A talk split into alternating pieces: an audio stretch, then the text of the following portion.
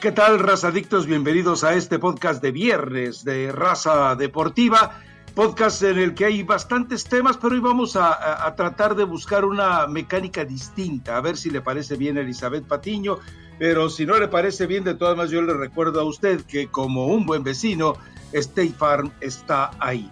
A ver, Elizabeth Patiño, te voy a hacer preguntas, respondes y luego, como siempre, yo te contradigo. Pregunta número Qué uno. diferente dinámica, a ver, dale. lo novedoso, ¿va? Lo novedoso. Rompiendo, rompiendo esquemas, lo que nunca pasa, Rafael Ramos. Buen día. A ver, pregunta y yo respondo. A ver, eh, Funes Mori está obligado a ser campeón de goleo de la Copa Oro, ¿cierto o falso? Cierto. Bien, entonces no te voy a poder rebatir nada. ¿Por qué?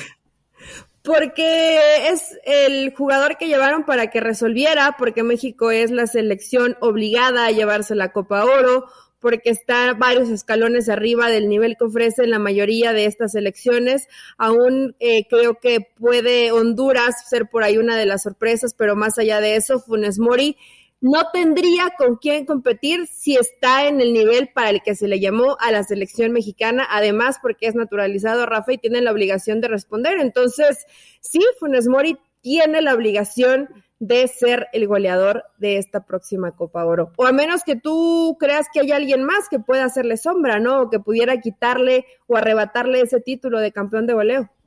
Mira, la verdad es que yo estuve revisando y realmente con las ausencias de Estados Unidos, con las ausencias que tiene Honduras, con las ausencias que tiene también eh, Costa Rica y que también tiene Panamá, es decir, eh, me queda claro, bueno, el, goleador panameño que ya una vez fue campeón de goleo de la Copa Oro, creo que compartido, ese, compartido esa referencia que es precisamente eh, Torres, bueno, pues ese mismo eh, eh, no está contemplado para esta Copa Oro, de acuerdo a la última vez que revisé las listas. Entonces, a mí me parece que revisando, Sague es el más grande, es el que más metió.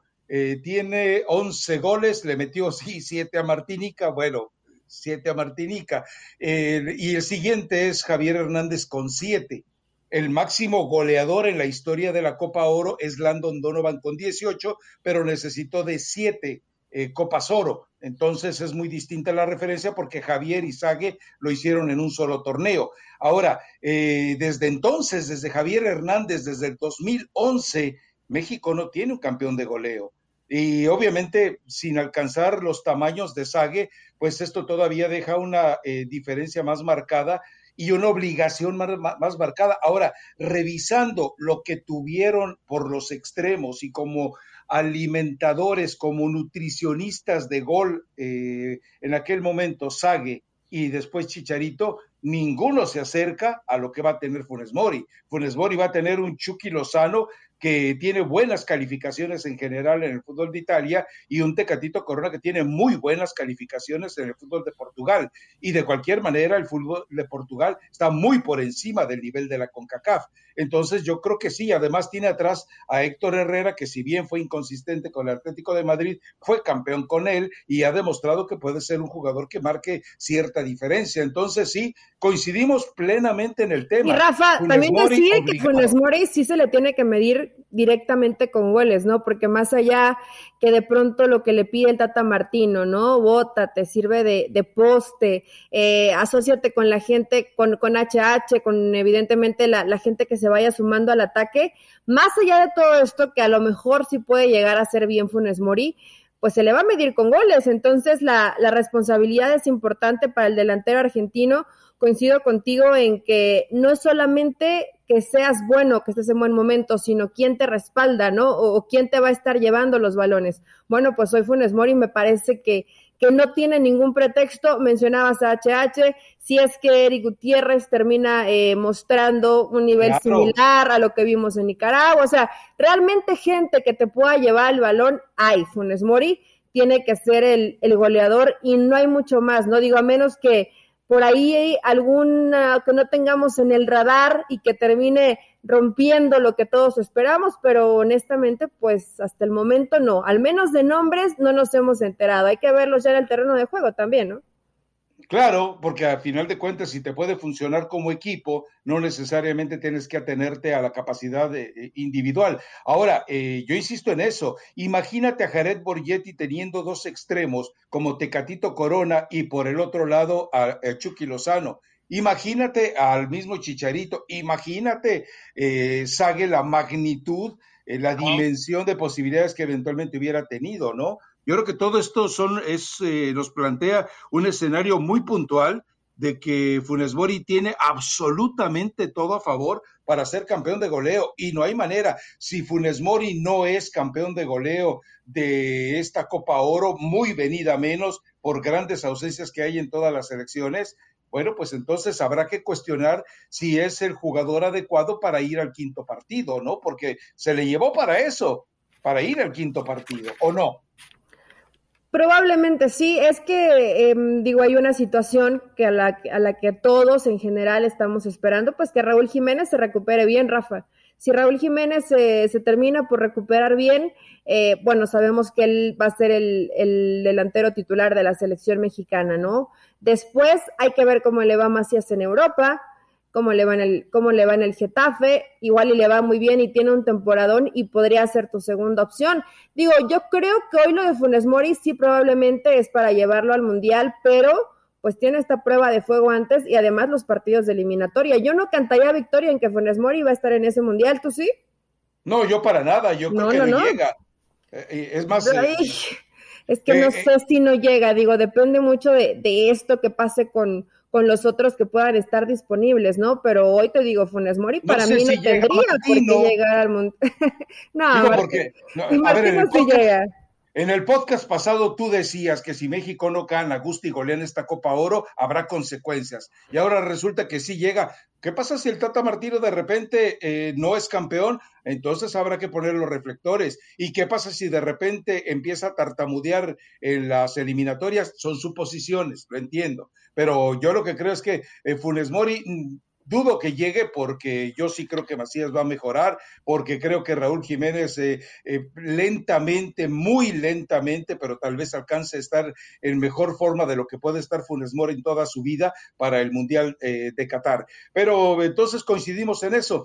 Eh, en que Funes Mori está obligado a ser campeón de goleo de esta Copa Oro y si no se debe considerar un fracaso en las metas personales de él. Porque él dijo, quiero ser campeón de goleo de esta Copa Oro. Bueno, vaya y cúmplalo, pues, que le dieron todos. Tiene más elementos para conseguirlo que todos los antecesores, ¿eh? Probablemente sí. Cuando tienes, cuando tienes un buen equipo, tendrían que salir las cosas. Además, que te respalda el técnico a muerte y que él te llevó a pesar de todo lo que se generó mediáticamente, pues yo creo que otra situación más favorecedora no va a tener Funes Mori, Rafa. Entonces, en tu primer pregunta, coincidimos. ¿Cuál es la segunda? A ver. Espérame, porque todavía en la primera con muy, hay una. Con muy buena intención, por cierto, eso me llama la atención. Ahí sí cambió la dinámica, siempre llegas con mala leche, tratando de reventar a alguien. Hoy no, hoy, comenzamos tranquilitos. A ver, sigue.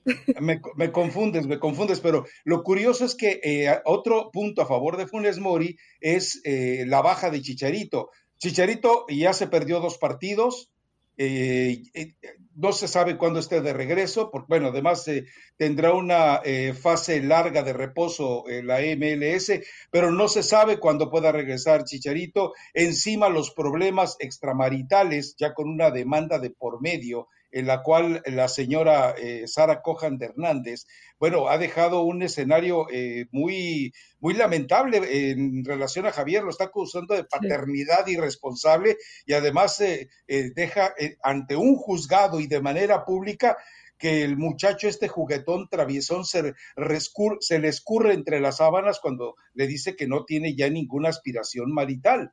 Entonces, eh, yo creo que lo dejó, lo dejó peor. ¿Quién fue la que le cantó a Chicharito aquella de Te quedó grande la yegua? Eh, Camila Sodi, ¿no? ¿Sí fue pues Camila Sodi? Creo que sí.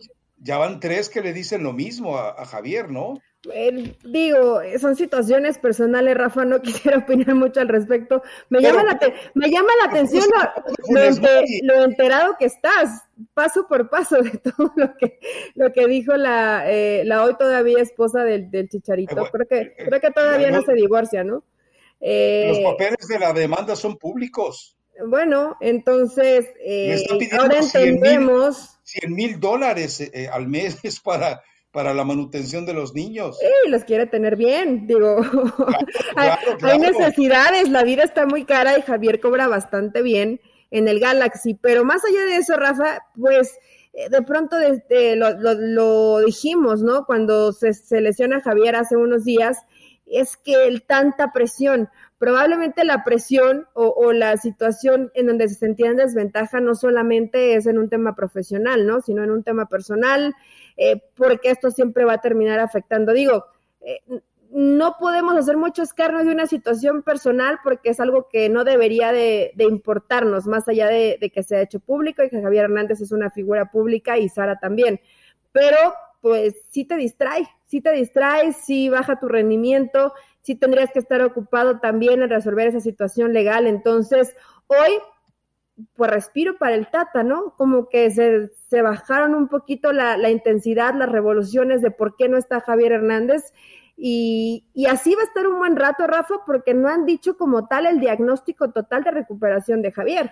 No, no, no, no se sabe. Eh, eh, no se sabe. Entonces, por lo menos en un rato, y ahorita que va a estar Funes Mori, va a tener esa tranquilidad de, no estar con la sombra de que Javier Hernández estuviera haciendo goles con el Galaxy y él no estuviera haciéndolos con la selección. Si por algo no llegan los goles, bueno, pues Javier va a estar en su casa recuperándose, ¿no? Y en rehabilitación. Entonces, otra cosa a favor para que libere un poco la presión Funes Mori, que tú dices que la presión no termina, no termina resultando, ¿no?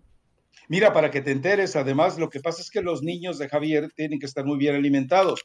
Por ejemplo, les dan de comer atún de aleta azul, que cuesta. Ah, eso es caro, eso es caro.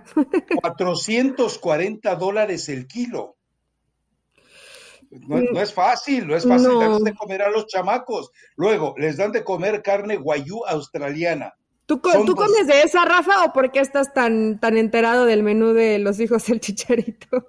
Perdóname, pero es que la envidia también consulta los precios. O sea, si no los puedes comprar, por lo menos te debes enterar cuánto cuesta. 265 dólares el kilo. Entonces, eh, cuando tienes esa rutina de alimentación y todo orgánico, pues es normal que exijas 100 mil dólares de, de, de, de manutención, ¿no?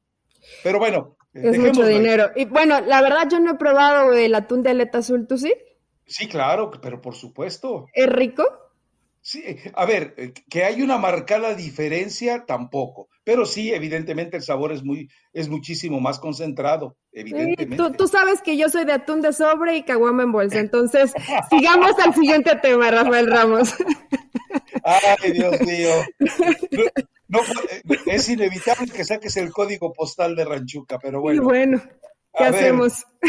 Más allá del juego, hay algo en lo que todos vamos a coincidir. A todos nos gusta ganar. Por eso tienes que conocer los precios sorprendentemente bajos de seguro de auto de State Farm. Contacta a un agente llamando al 1-800 State Farm. Como un buen vecino, State Farm está ahí.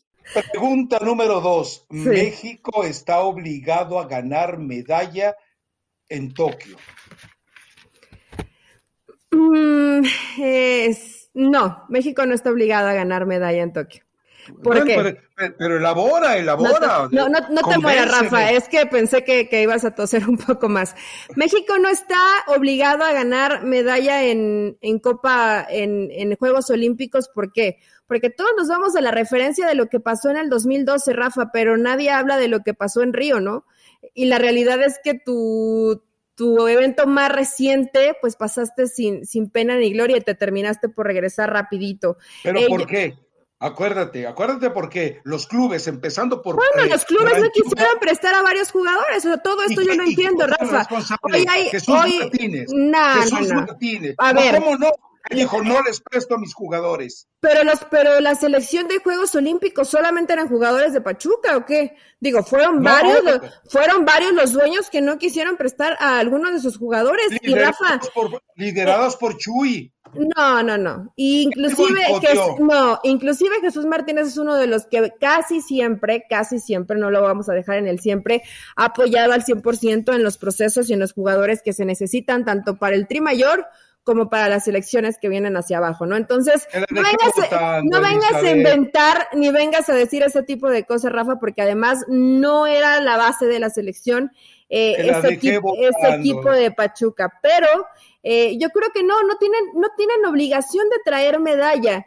Eh, más allá de lo que pasó en el 2012, donde sí conseguiste aquel, eh, aquella medalla de oro que fue ante Brasil, una situación histórica para México, pero hay selecciones que van bien reforzadas, ¿no? Tan solo en el grupo de México, pues ya vemos los goles que está haciendo Gignac en entrenamiento. ¿Qué puede llegar a pasar en, en un partido? Es un grupo de jugadores que si bien la mayoría de estos están en primera división, que sí se le dio mucho más respaldo a Jimmy Lozano de lo que se le ha dado a otros entrenadores. En eso eh, creo que podemos coincidir tú y yo.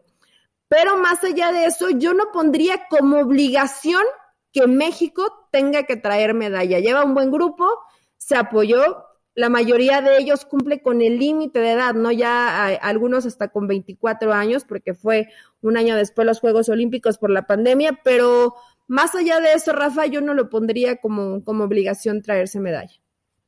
A ver, te la dejé votando con el tema de, de los jugadores que no quisieron prestarle. No, recuerda algo.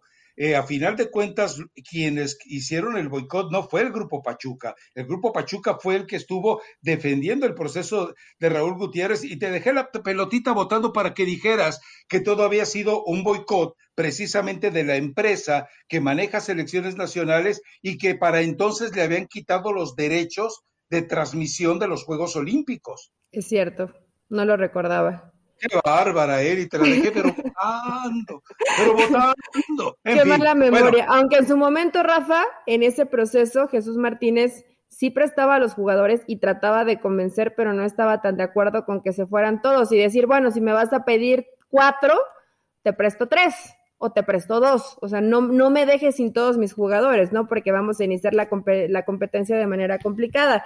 Pero sí ha sido de los sí, ha sido de los que siempre aportan y de los que por lo general siempre dicen, ok, llévatelos si es que, los necesitas, ¿no? Eh, pero bueno, entonces fueron otro tipo de situaciones para que no hubiera apoyo en este combinado eh, de Juegos Olímpicos. A lo que llego la conclusión es que tú crees que esta selección sí está obligada a traerse medalla o si no es fracaso.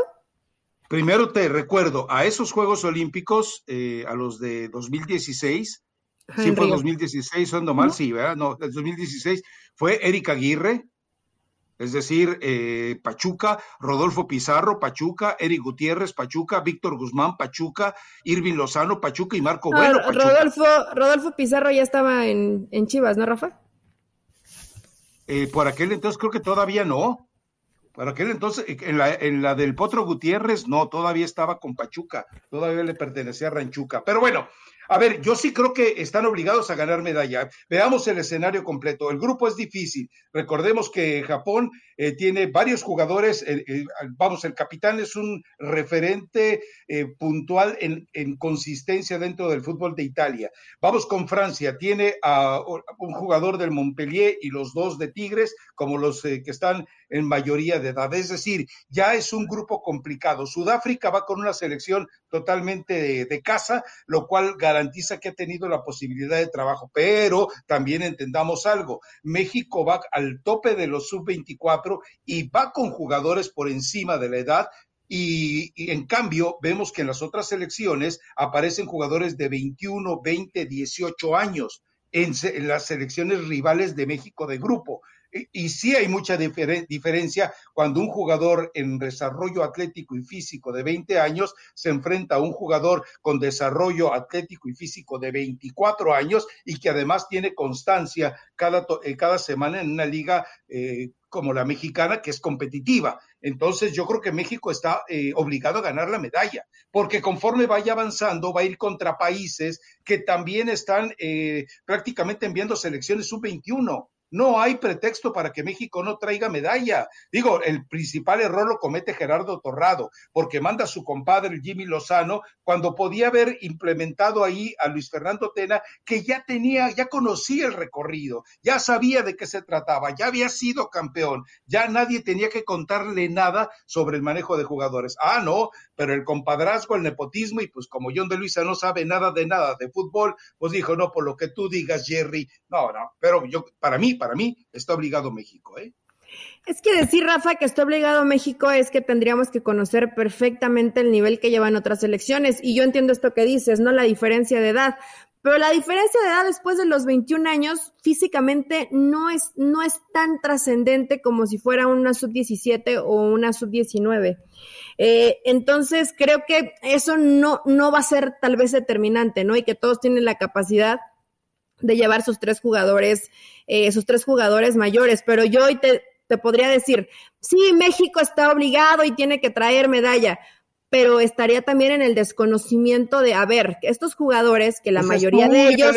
No, no, no. Ahora me vas a decir que sabes... A ver, ¿sabes a todos los jugadores de todas las selecciones que van a participar? ¿Los conoces? El nivel, digo, Rafa, por Dios, no, no me vas a venir a decir eso. Hay selecciones que, no, que no las hemos visto jugar juntas, que no hemos visto el sistema de juego que van a emplear, que no, que no conocemos a lo mejor esos refuerzos que no son de ligas que habitualmente vemos, pero que pueden ser buenos refuerzos. Entonces, decir, si México está obligado, pues sería para mí demasiado descaro decir eso cuando no conozco a todas las selecciones que van a competir. Tiene muy buen equipo México, tiene muy buen equipo, pero no eso, eso no te garantiza que vayas a llevarte una medalla, porque si nos vamos a lo que, a los partidos amistosos en esta gira que tuvo eh, la selección mexicana, a mí no me gustó México. Honestamente no me gustó, digo, si, si es el... contra Panamá.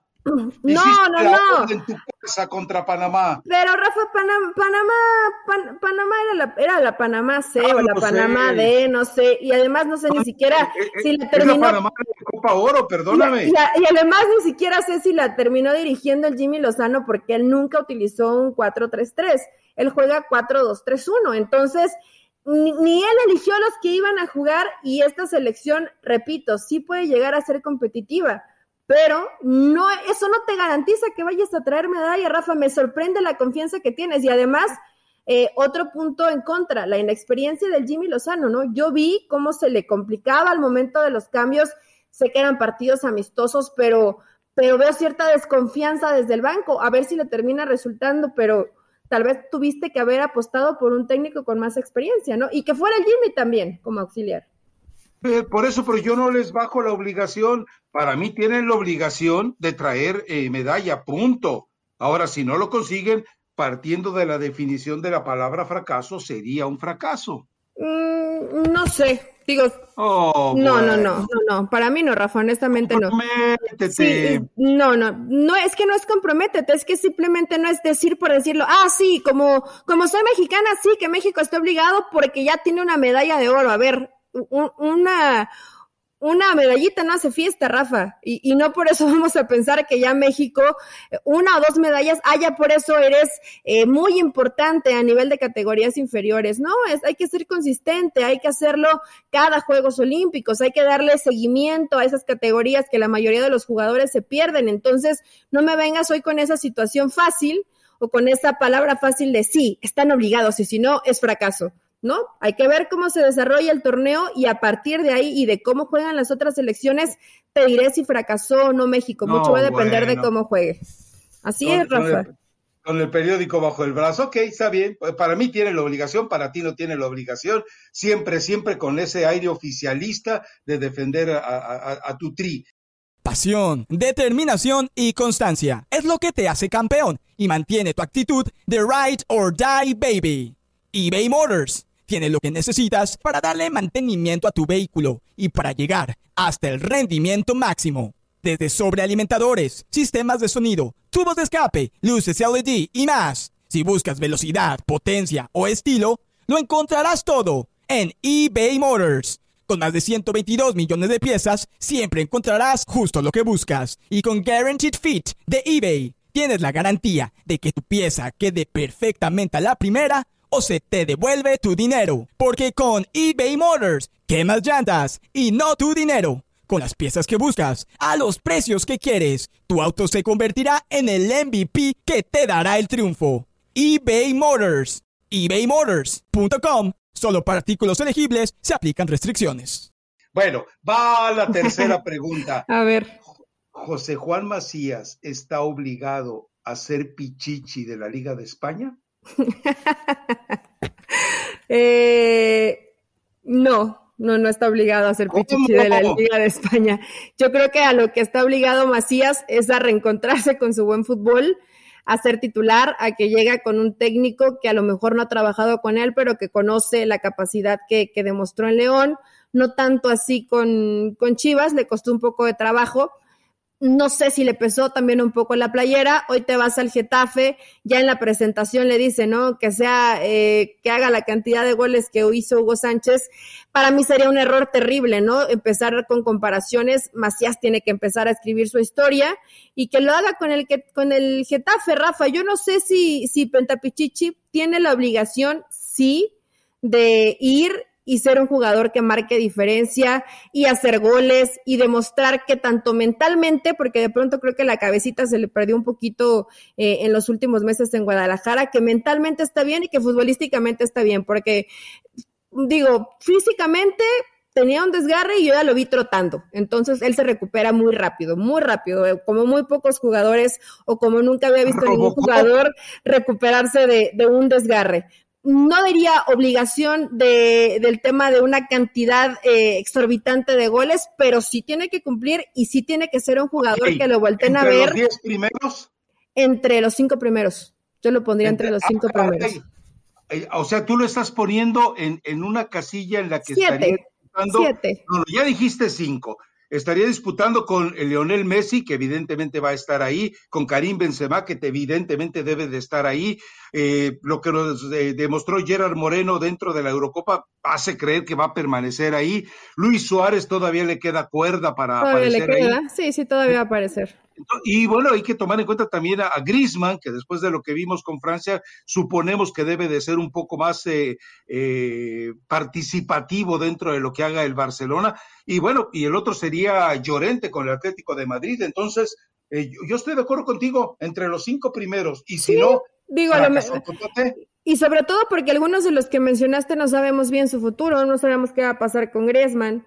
Eh, entonces a lo mejor lo podríamos eh, eh, descartar. Me parece que a lo mejor Messi sí se queda, ¿no? No, no sé, todavía hoy hay, un panorama no muy claro en la Liga Española, Rafa. Sombrío, pero muy sombrío. Pero sí, yo creo que en un 5, digo, a lo mejor viéndose hasta un poco buena onda con, con Macías, ¿no? Un top 7 y, y, tendría que estar ahí y hacerse presente y ser uno de los jugadores referente e importantes para, para su equipo.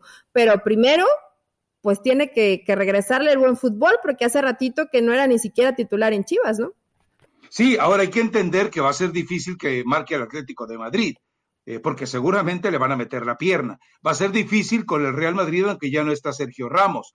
Va a ser difícil, eventualmente, eh, con el Barcelona no tanto, y con el Sevilla tampoco creo que sea una eh, situación muy complicada. Pero después aparece el Betis, el Villarreal, el Celta de Vigo con eh, eh, Néstor Araujo ahí, el Osasuna, el Cádiz, el Valencia, el Levante, la Vez, es decir, hay un montón de equipos que eh, realmente yo, yo, los considero que están por debajo de equipos a los que eventualmente les ha marcado más con el León que con Chivas, eh, Macías dentro de la Liga Mexicana. Yo creo que sí, está obligado a ser, eh, a, estar en la lista de los cinco mejores goleadores. De acuerdo que no debe de ser, no podrá ser el Pichichi, pero sí dentro de los cinco, ¿eh? Pues tendría que ser esa obligación. Lo de Pichichi definitivamente no, Rafa. Ahora, eh, yo, yo, yo entiendo, ¿no? Digo, tienes ahí a, equipos que a lo mejor no te, no te van a exigir tanto defensivamente, pero sobre todo ahora que estuvo ahí el Vasco y, cuando, cuando teníamos la posibilidad de ver a Leganés, pues te dabas cuenta que los equipos, evidentemente, aunque son eh, menores o no de tan alta jerarquía como un Madrid, un Atlético y un Barça, pues no defienden mal, defienden bien. Entonces es una buena prueba para, Para Macías depende de los jugadores con lo que esté rodeado, las funciones que le pida Mitchell, pero sí tiene cierta obligación, ¿no? Porque él tanto habla, tan desesperado que estaba, Chivas prácticamente le abrió la puerta y le dijo, vete, porque con tu cabeza en otro lado aquí no nos sirves, te damos todas las facilidades, está bien que luche por su sueño, me parece muy válido, pero ahora sí tiene que, ahora sí tiene que demostrarlo porque habla de mucha madurez, él económicamente no necesita o no está desesperado por, por grandes pretensiones de contratos para, eh, en cuanto a lo económico para que él termine resolviendo situaciones que, que, tuviera conflicto, ¿no? En cuanto a un tema económico. Eso no, le preocupa, Rafa. La mitad del salario lo paga Chivas, además. Pero eso no le preocupa, él simplemente, su, él debe estar preocupado por rendir y por demostrar. Entonces... A, ver, Eli, a ver, Eli, si Chivas le sigue pagando la mitad del salario, estamos hablando de un millón de dólares. Dime que el muchacho a los 21 años tiene conflictos eh, por un millón de dólares de salario. Ninguno. Pero aparte, Macías no lo necesita, Rafa. Él, él puede vivir bastante bien. O sea, está acostumbrado a un nivel de vida clase media alta. Entonces, me refiero, sí puede ser importante el dinero. A su edad, esa cantidad es bastante buena. Ya quisiéramos ganarlo nosotros a la edad que tenía Macías o ganarlo hoy, ¿no? Pero no es algo que preocupe a Macías de este dinero lo necesito para mantener a mi familia o, o que algo lo distraiga. No, él simplemente tiene que dedicarse a jugar fútbol y a rendir. Entonces, eh, pues sí, sí hay obligación para Macías. Ahí sí le voy a poner eh, una banderita bastante alta donde esperemos que termine por rendir, ¿no? Y si no se regresará, pues con ese, con ese sticker de fracaso en la frente, porque él ha hecho todo lo posible para irse a Europa. Ahora tiene que rendir. Perfecto. Bueno, pues esas eran te tenía otra más, pero yo creo que ya el, tiempo se nos está agotando. La otra era si debe de renunciar Berhalter como técnico de Estados Unidos después de eh, rendirse, después de claudicar, después de mandar a, una selección alterna, después de abrirle la puerta a que el gran rival de la zona como es México eh, tenga una caravana triunfal casi casi a recibir la Copa Oro. Pero Dejémoslo para más adelante, Elizabeth Patiño. Sí, que cabe su propia tumba, Rafa. Hay que verlo en Copa Oro. y ya, y ya pensaremos si, si terminan por sacarlo o no. Pero eh, yo no sé si la decisión, dejan a, a Berhalter con esa capacidad de decidir absolutamente todo, ¿en serio? O sea, pues, de, de haber no desastre Juegos Olímpicos, después no llevo una selección competitiva a Copa Oro, pero con la Nations League me alcanza, así, tan, tan, tan bajita está la bandera y tanta libertad le dan al entrenador. En uno de esos extraños momentos de lucidez eh, en los que vive eh, demencialmente siempre Ricardo Lavolpe, después de que eh, Estados Unidos le gana a México en Columbus en la eliminatoria para la Copa del Mundo para Alemania, él dice, a, esta selección, Estados Unidos la, la, dirige hasta mi abuelita, dice hasta mi abuela dirige esta, dice, dando a entender que no pasa nada si Estados Unidos gana, pierde o empata, y tiene razón, o sea, eh, realmente, dime tú si algunos medios criticaron a Berhalter por esta decisión, nadie, absolutamente nadie, es decir, eh, pero ni siquiera un comentario, ¿eh? creo que solamente en México es donde se el comentario, nada, en inglés, nada, absolutamente nada. Sí, la verdad es que son muy, eh, son muy benevolentes. ¿Por qué? Porque también los medios que sí se eh, eh, involucran de manera lamentable con su selección nacional, pues dicen, ya le ganamos en la, en, la Liga de las Naciones. Volvemos a lo mismo, ¿qué es la Liga de las Naciones comparado con los antecedentes de la Copa Oro? Pero bueno, en fin, no sé si tenga recomendación musical, pero yo realmente ya, ya la tengo. Es Cambia el Paso y no es una recomendación para ti, sino la canción de Jennifer López. Justo, mira, Rafa, estuve, estaba entre dos opciones, pero dije, ok, yo entiendo que a Rafa le gusta mucho perrear al ritmo de Jennifer López. Entonces también tenía la de Cambia el Paso. Eh, entonces, ¿qué es la recomendación? Hay otra de Maluma, pero la dejamos para, para el lunes, que también está bastante buena y, viendo cómo se estrena México en, en la Copa Oro. Pero cambia el paso. ¿Vas a cambiar el paso, Rafa, o qué? No, yo ya, eh, ahora sí, como dicen. Ya no va, ya a esas alturas ya no se puede. ya, a esas alturas con que dé pasos, ya no con que cambie el paso. Pero bueno, eh, y también eh, a propósito, si usted quiere ver detalles de esta nueva producción musical, vaya a la cuenta de Instagram de J-Lo. vaya, vaya, vaya. Ya está, Rafa. ya puede encontrarlo en varias plataformas hasta el video y se ve como siempre Jennifer López espectacular, como siempre. Sí, bueno, yo, yo para que vayan y nada más, pues, o sea. Por curiosidad. Ok. Exactamente. Bueno, eh, te dejo, Eli, porque tengo que hacer el desayuno. Yo sé que tú, pues, eh, prácticamente, con tal de, eh, de, no cocinar, pues, te la, te la pasas con ponche de aire, digo, con buches de aire y ponche de saliva.